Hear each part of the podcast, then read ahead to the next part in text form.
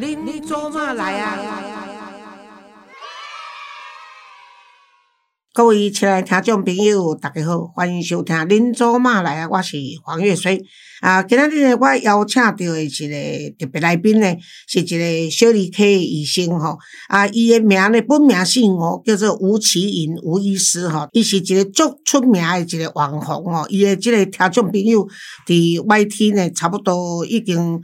这边我近一百万啦吼，啊，所以大家若今仔听着是福气，啊，看伊当甲拼一个，互伊超过一百万吼，这是等于讲是，若网红要做甲安尼，这是算讲足有影响力的一个人吼。当然，伊本业是小儿科医生啦吼，但是伊伫迄个做伊的 YT 的名吼，大家若要收看收听的时阵，伊叫做苍蓝鸽，啊，苍蓝鸽足够济啊，伊才三十通岁吼，啊，但是缘投啊，阁。啊，人诚有修养安尼吼，啊，今仔日为虾米会邀请伊来呢？就是讲吼，伊伫即个频道呢，YouTube 医学频道已经有七十万人吼，我里面已经差差不多八十万人咧甲订阅，因为伊互我的资料，说是这阮为网络有啦，这是古早的吼，所以已经超过安尼，啊，所以伊的订阅率已经超过一亿三千几万人，可见讲伊有偌大诶的这影响力安尼吼。伊是国立台湾大学诶医学院毕业诶吼，伊即摆是伫一个北大诊所诶伊咧上班，啊，但是我先甲介绍出来了吼，啊，先甲拍破啊了，再来问看伊要互我讲过伊诶北大无？我等人伊生理想好，讲过了呢，我诶人就讲哦，咱来看，咱来看吴医师，啊，结果吴医师就哇，无时间通做 YouTube，啊，当然我安尼讲袂上，我想要摆，敢若我毋知有老影响影响力诶吼。总而言之，我们先请苍蓝鸽。吴奇颖吴医师，你好。哎哎，主持人好，哎，那个黄老师好，我是苍狼哥，嘿嘿嘿，对，那个，哎，刚刚对吧？黄老师介绍我介绍的，我自己都很心虚。不会啊，不会，我跟你讲哈，真的假不了，假的真不了。你说，你说，已经点阅率超过一亿多，而且你已经有经纪人在陪着你了，这是不容易的事情。是是，对对啊。那哎，我我也是稍微介绍一下我自己。那我自己也是有在，主要是 YouTube 频道。刚才那个黄老师有提到，我是这个苍狼哥，大家搜寻 YouTube 频道 Podcast，哎，其实都有在经营哈。那经营这个自媒体已经六年的。时间了哈，对，然后其实本身在这个苹果树本大北大诊所也有看诊了，那大家就是生病再来找我就好哈。这个整个因为最近是生病的人很多哈，因为大家那个疫情之后感冒啊、发烧啊，哦，最近是真的各种对小孩大人都是，就是各种生病感冒、肠胃炎都都很多人，所以大家要顾好自己的身体健康这样。可是那个你你为什么会去选择学医呢？是因为考试分配到？我通常会去练医的，大概都是他的志愿。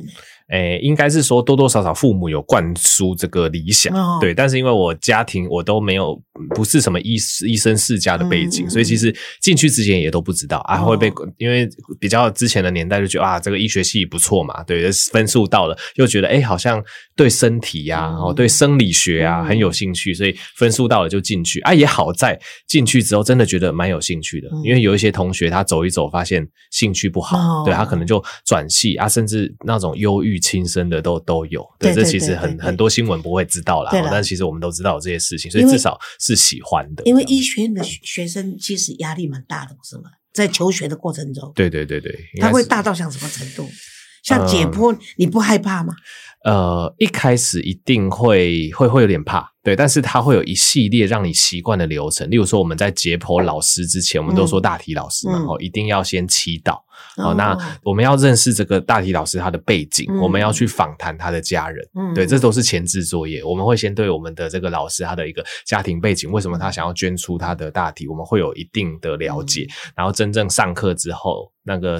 解剖之前都会先默祷，都会先祈祷，所以会有一些前置的作业，让你觉得说心里比较安心，嗯、然后再去做这件事情。对啊，除了这个心理上就是这个恐惧以外，另外一个压力大概就是说，你就要把一个人这样子身体解剖，跟解剖一个青蛙什么还是不一样的感受。对，还是不一样的感受。不过我已经要决定捐出我的大体哦，哎，然后呢，真的，我大体以前那天我访问了谁呀、啊？张明志嘛，哈，我访问的这个张明志也是著名的肿瘤科医师。对，我前一阵子访问他，他就跟我讲说，哦，你在捐大体以前，你还可以捐眼眼角膜。哦、可是我跟他说，哎，我眼角膜，我那个呢，我是那个有割过那个白内障。他他只是差一点没笑，说我完全没有那个医学常识，我是真的没有。我到现在活到这把年纪啊，我的那个五脏六腑哈，在哪里都不知道，我都不知道前后我都不知道，我只知道说心脏是左。啊，然后其他都不知道，其他完全不知道，但左到什么程度也不知道，反正呢就是，哎，哎，左派的吧，就大概就是在左，就是这样子。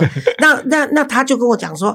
啊，我问他说捐大体，他说可以，那我就决定捐大体，啊、而且这样子也也不用我的子儿女呢去帮我做什么那些东西，你们解剖完还是会把我烧掉的嘛，欸、对不对？会啊，而且还会拿个名字立碑在那个地方，对对对对对对，那不错不错，都会立在那个医学院的那个板子上，对啊，那像英雄走嘛，而且人也很多，而且而且真的真的灵魂。出窍以后，跟那些人的话都认识嘛，都是好心的人才会在一起嘛，愿意捐出来都是心地善良的人，所以不错不错。哇，所以黄老师真的很有大爱。对对，我打算这样子，所以 哎，太可惜，应该当你当学学生的时候，先死给你来解剖。哎呀哎呀，不要这么说，疼一个人不用疼到这种程度。我我先帮什么可能未来什么四五十年之后的医学生感谢你，这个黄老师长命百岁，对啊，长命百岁。对，我的子女呃，我的子女也不敢管我了，这强势的妈妈子女。只有啊，好嘛啊，好，既然妈妈要这样子，不过我也鼓励我孙子，我只有我儿子跟媳妇只有一个小孩，嘿，那今年呢才九岁嘛哈，那我鼓励他练医，哦，哎，我鼓励他医的原因是因为哈。有一个医生跟我朋友跟我说，他说黄老师，其实的那个练医有练医的好处。我问他说什么好处，他说当然工作上比较辛苦，但社会受人尊重，那尊敬那是另外一个职业的尊敬，那是另外一个收入稳定也是另外一个。他说最重要的就是说医生不求人，大部分都是别人来求我们。对对，大部分都是别人求你，你们不求人，那你们求人又有同行里面可以互相支援。他说对独生子其实练。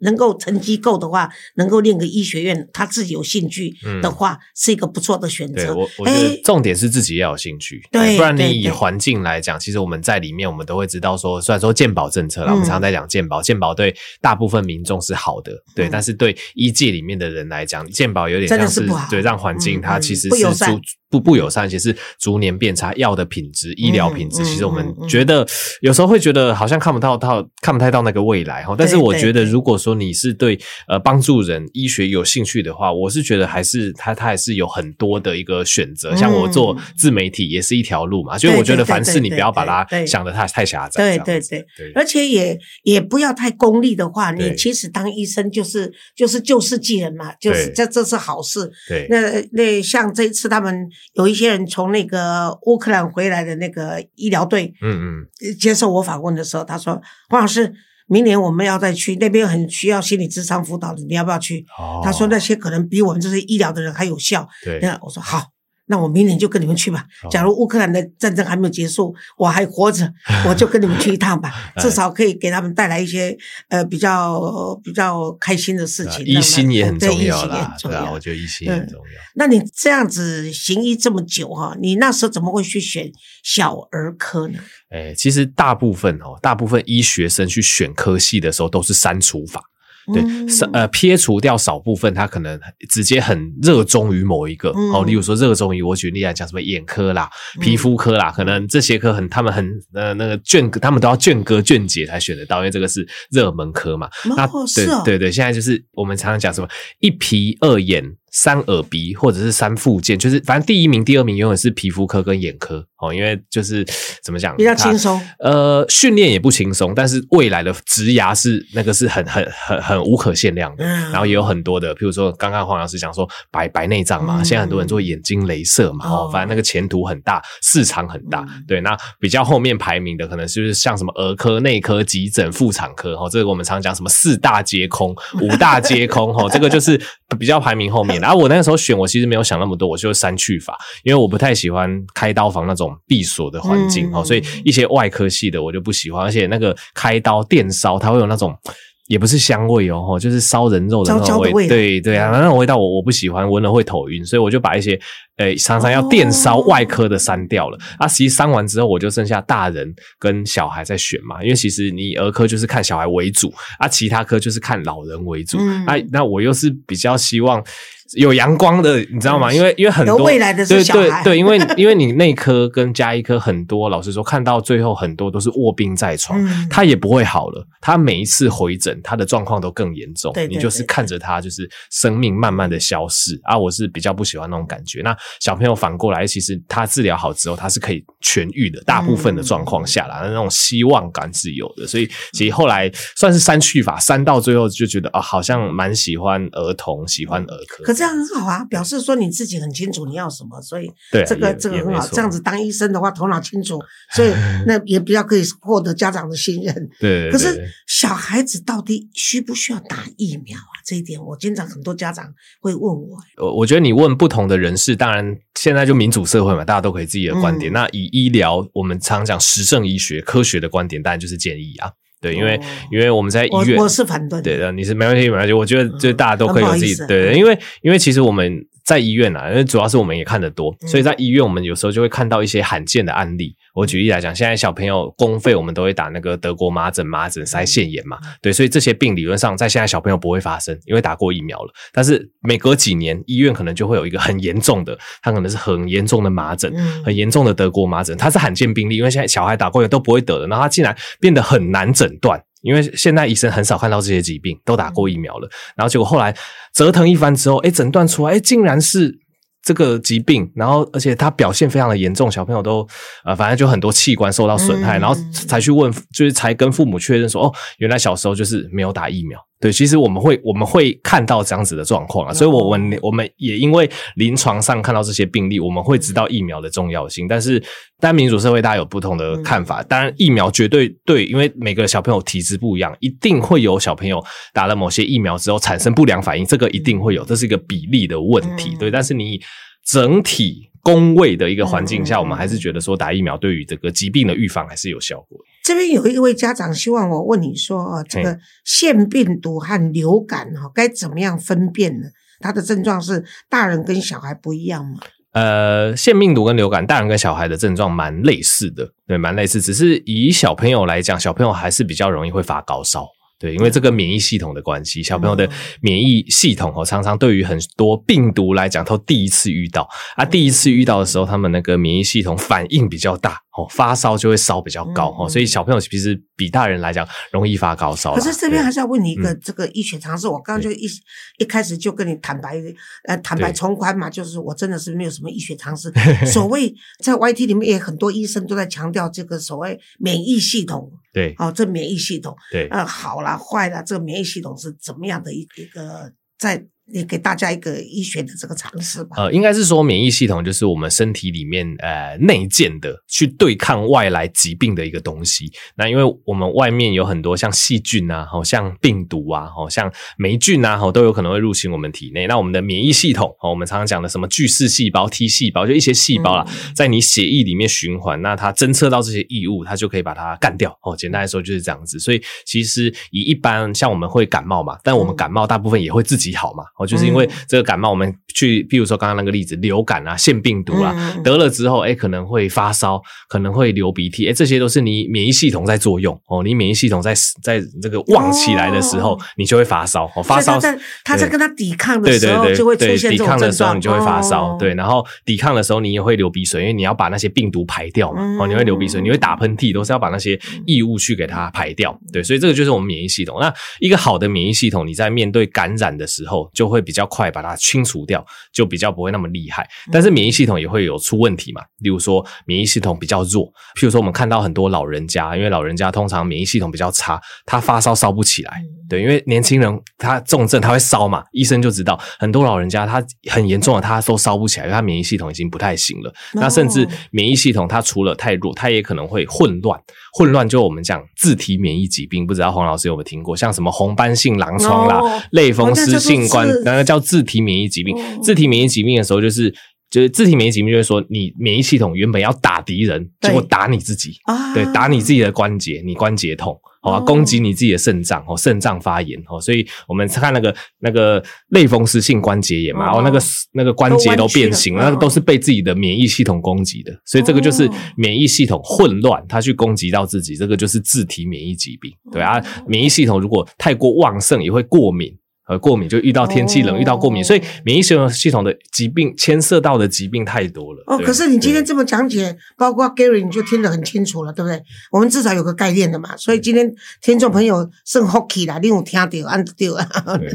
你自己结婚了吗？没有，呃，很冒昧的问一个小即将，即将，哇，恭喜啦！我跟你讲，对，刚好几天后啊，这一集播出的时候应该结婚了。哎呀，哎，我们先拍手。恭喜恭喜恭喜恭喜！不错不错不错，这个终于有人把这个引导上念去配啊！那你的那个。我这个年纪说你的太太是夫人也太迂腐了吧？那么就就说你的爱人嘛也太中国化了。我来问一下说，说你新婚的妻子也是医生吗？嗯，对。哦，那不容易哦。对，同同道也是也是小儿科。哇，那你们就应该开诊所啦。还没还没讨论那么细。哦、对，职场认识的。啊、哦，职场认识。将来如果要开诊所，我们再跟你做广告。可以可以。OK OK，那你谈一谈你这个当小儿科医师的这个心路历程吧。诶、欸，小儿科，那小儿科我觉得跟其他科不一样，就是要跟家长沟通嘛。嗯、啊，很多人就会担心说什么恐龙家长嘛，哦，就是那那边在那边刁难。嗯、但是我自己觉得我遇到的状况还好，我我觉得一一部分可能我也还蛮擅长沟通的，对，嗯、所以可可能在譬如说以理服人，或者是在在呃建立安心感这件事情，嗯、我是觉得 OK，大部分我都可以做到，而且大部分父母其实三四十岁的年纪，我反而觉得这个年纪跟我沟通起来是比较容易的，嗯、对，因为我反而。譬如说遇到一些奶奶爷爷带来的就不容易，哎对，或者是有有重听，因为诊所还是有些八九十岁还是会有，对 八九十岁，然后他可能重听，然后讲台语啊，我台语又没有很练邓哈，然后然后讲一讲，然后可能讲一讲，然后他又忘了讲什么，遇到这种我反而觉得沟通更困难。然后我觉得对于三四十岁的父母来讲，我反而觉得这个族群对我来讲是相对容易沟通的。对啊，小朋友小朋友如果四五岁以上，那当然跟他沟通也没有什么问题，这样子。现在的诊所我看也都很辛苦诶，还要。为了小孩子还要准备贴纸啦、糖果啦、礼物啦，一定要的。而且现在恶性竞争哦，那个之之前就是附近一间啊新开的诊所啊，我也是很敬佩他，对，因为我们没有什么敌意啊，我就很敬佩他。哇，他的小朋友来都送玩具，现在连贴纸都打不动，还要送玩具，送什么塑胶玩具哦，那个是哦，哇，所所费不值，现在是抢课抢成这样子，很可怕。可是现在小小孩子很少啊，对啊，就是。呃，我觉得就选点的地方啦，因为知道就是我老板也是厉害啊，就是选点就选在一个新兴的从化区哦，对对，啊，新兴从化区通常就是外来人口移入，年轻人口多，小孩也多。啊。如果是那种我举例来讲，是台北市精华区哦，那个我可能某些地方那个小朋友就像有一次他们有一个人来，也是他，他是跟我老朋友，他孩子想开业，对，那我跟他讲说。你开的业如果是加医科，加医科啊，或者小儿科，我说呢，你最好是选在新社区。对对对。啊，那但是就就选在，比如说，呃，土城呐、新庄啦，或者是是内湖啦，那个比较偏郊的地方，因为他那个地方他比较不方便。对。可是他一回家下上班下班一回家的话，他现在都双薪嘛，那孩子就就近有诊所，他一定是看那个诊所。对啊对啊，所以现在很多都往新兴从化区去插旗。对对，因为你旧的社区很多老一辈的医生都已经诊所都已经哇一条街了，所以有时候我们新的医生就比较难切入一点。对对，而且我觉得这是好事，因为现在新兴的社区里面，现在不是政府也要求他们要把托儿所也放在那里面，对对对，那就更更有那个病人的来源。对啊，对啊，对啊，对啊，对啊，所以所以我觉得就是以这虽然说牵牵扯到这个医生的商业模式，但是这个选点啊，然后去看那边的人口组成是真的还蛮重要的。那那个苍蓝鸽，你那个吴医生，你你给你给家长一些建议，就是说，如果孩子是感冒的话，嗯，除了看医生以外，应该做哪些事情来帮助孩子恢复？其实大部分就是顺其自然，真的就是顺其自然，因为就像我们刚刚前前面的，就是我们有免疫系统嘛，嗯，啊，免疫系统你平常就要去保养保健它嘛，怎么样保养保健？你平常你能做的，当然小朋友就是早睡嘛。然后睡睡足八小时嘛，嗯、对吧？饮食均衡嘛，运动嘛，这我们都讲到到烂了。嗯、对这些东西，其实老生常谈，嘿，这个就是让你免疫系统会比较稳定。嗯、对啊，你呃遭到这个病毒入侵，一定会的嘛，就是因为病毒那么多，好像前阵子疫情 COVID，啊，这也是病毒啊，被感染之后当然发烧这些，那一样嘛，多休息。嗯、对啊，如果说真的太不舒服，所谓的太不舒服，我常他常常会给家长一个一个判断的准则，就是会不会影响到睡眠。哦，对，会不会影响到睡眠？我觉得这是一个很大的判断准则。睡不着，大概就真的对，翻来覆去，鼻塞很严重，哦、睡不着，睡到会咳，会咳醒。嗯、哦，有这些状况的话，我就建议带去给医生看。对，因为、哦、因为这时候你去吃一点点药物也好，去缓解症状，其实睡眠品质会变好。对，对，对，对，对，但是你说那种很轻微的感冒，哦，一点点鼻塞，一点点流鼻水，一点点咳嗽啊，结果睡觉一夜好眠，这种要看不看，我真的觉得随便你，嗯、就是对，没有啊，没有发烧，这种这种要看不看，我觉得没关系。但是不会为了要赚钱，对啊，但是但是如果说这个症状，这个发烧，哎，在他已经呃，比如说发烧，我们讲超过两到三天了，或者是症状去影响到睡睡眠了，代表他已经他有一定的严重性了。那这时候就是给医生检查一下，这样子。嗯，可是我觉得说，我经常，譬如说我有那个大陆的陆配在跟我讲说，他们中国大陆的话，孩子一一感冒一送医院，他们很可怕，就打点滴，然后打抗生素，很可怕。我在问你说，为什么可以这样子做啊？他们就是滥用滥用这个医疗，已经滥用到一个程度，因为每个人都这样做，你不这样做，反而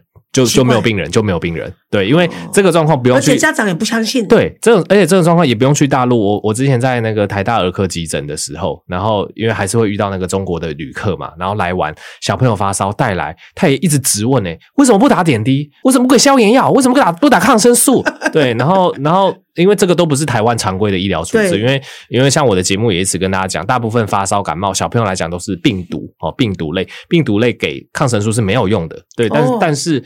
呃，但是可能就是用什么才才需要给？就是免免疫系统，病、哦、病病病毒类其实就是靠你的免疫系统，大部分就是三到五天免疫系统诶起来驱逐病毒之后，慢慢状况慢会慢慢下去。对，但是中国大陆那边真的，他们就是医院，可能就大家都已经习惯这个状况了吧？嗯、你不你做正确的事情，就譬如说你跟家长说啊，你就回去多补充水分，多休息，他可能还被骂没医德，你怎么不给我医疗处置？对，变成这个状况啦。所以我觉得这是一个风土民情的不同。可以如果说以我们讲。讲以医学上的一个呃理论来讲啦，其实大部分的感冒发烧是不用打到点滴跟抗生素的，嗯、除非必要这样子。你是新的年轻的一代，我问你就说，你认为台湾的这个医疗的、嗯、医疗的水准在世界上应该是够水平的吧？一定是前段班啦，一定是前段班，嗯、但是我觉得这是牺牲很多，牺牲很多医护的权益换来的。对对对对对对，对，对，因为我是觉得说，真的是医护人员的辛苦啊，尤其在 COVID-19 的那段时间呢，我看他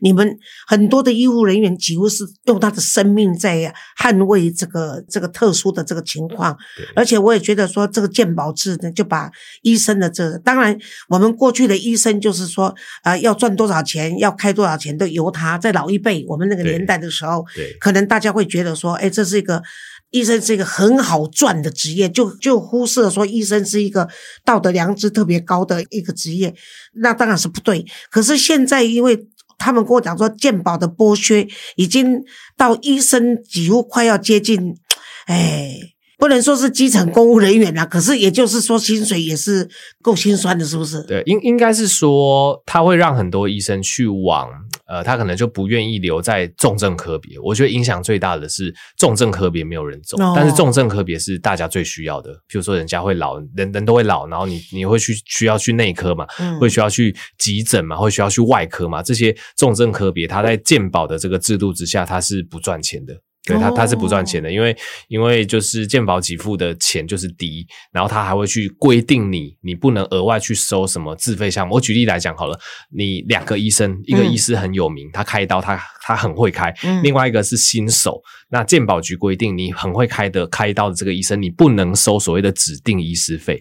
你今天想要花钱，我觉得很合理。自由市场的竞争之下，你一个医生很会开刀，开的非常的好，你给他多一点钱，请他开刀合理嘛？对呀，对，但是对，但是健保。局管这件事情，他说：“哦，你这样子这不不符合这个公平原则，就是所以挂号费都一样，那你也不能去收所谓的指定医师费，指定医师费被健保局认定是违法的。”所以你今天那这样大家就乱开就好了。哎，也不能说乱开，对啊，不是不能不能说也不能说乱开，就是就是他，我这句收回。对，就就是说他有一点 有点共产的那种感觉，你知道吗？就是就是你今天你实力很好，然后拉拉，对你实力很好，齐头了。对你洗头啊，你实力很好，你跟实力实力也不能说实力差，就是你资深的跟之前比起来，大家都收一样的钱，然后你这一部分会去管，所以变成大家都不想要待在健保体系，都想要去自费。所以为什么医美医师越来越多，大家都不想要去走这些重症科别，因为我走医美，我不会被健保局管嘛。哦，我医美都是自费的嘛，打雷射、做微整，然后做这些东西都是自费的。然后，然后像您刚刚讲说，哎，这个白内障也有那个自费的医材，嗯、就是医生都会。当然，我们都是会往一个对我们来讲比较好的地方去。那可能越来越多医人去走什么医美，去走这些自费的领域。那你那些急重症、救命的科别，被健保管得很死的科别，就没有人走了。嗯、所以我觉得这个是最影响。可是，可是这个在医界没有提出来讨论吗？但是制定政策是工位啊，是工位体系的。其实医界在这一方面，我觉得反而比较呃，怎么讲，力道不够，力道不太够。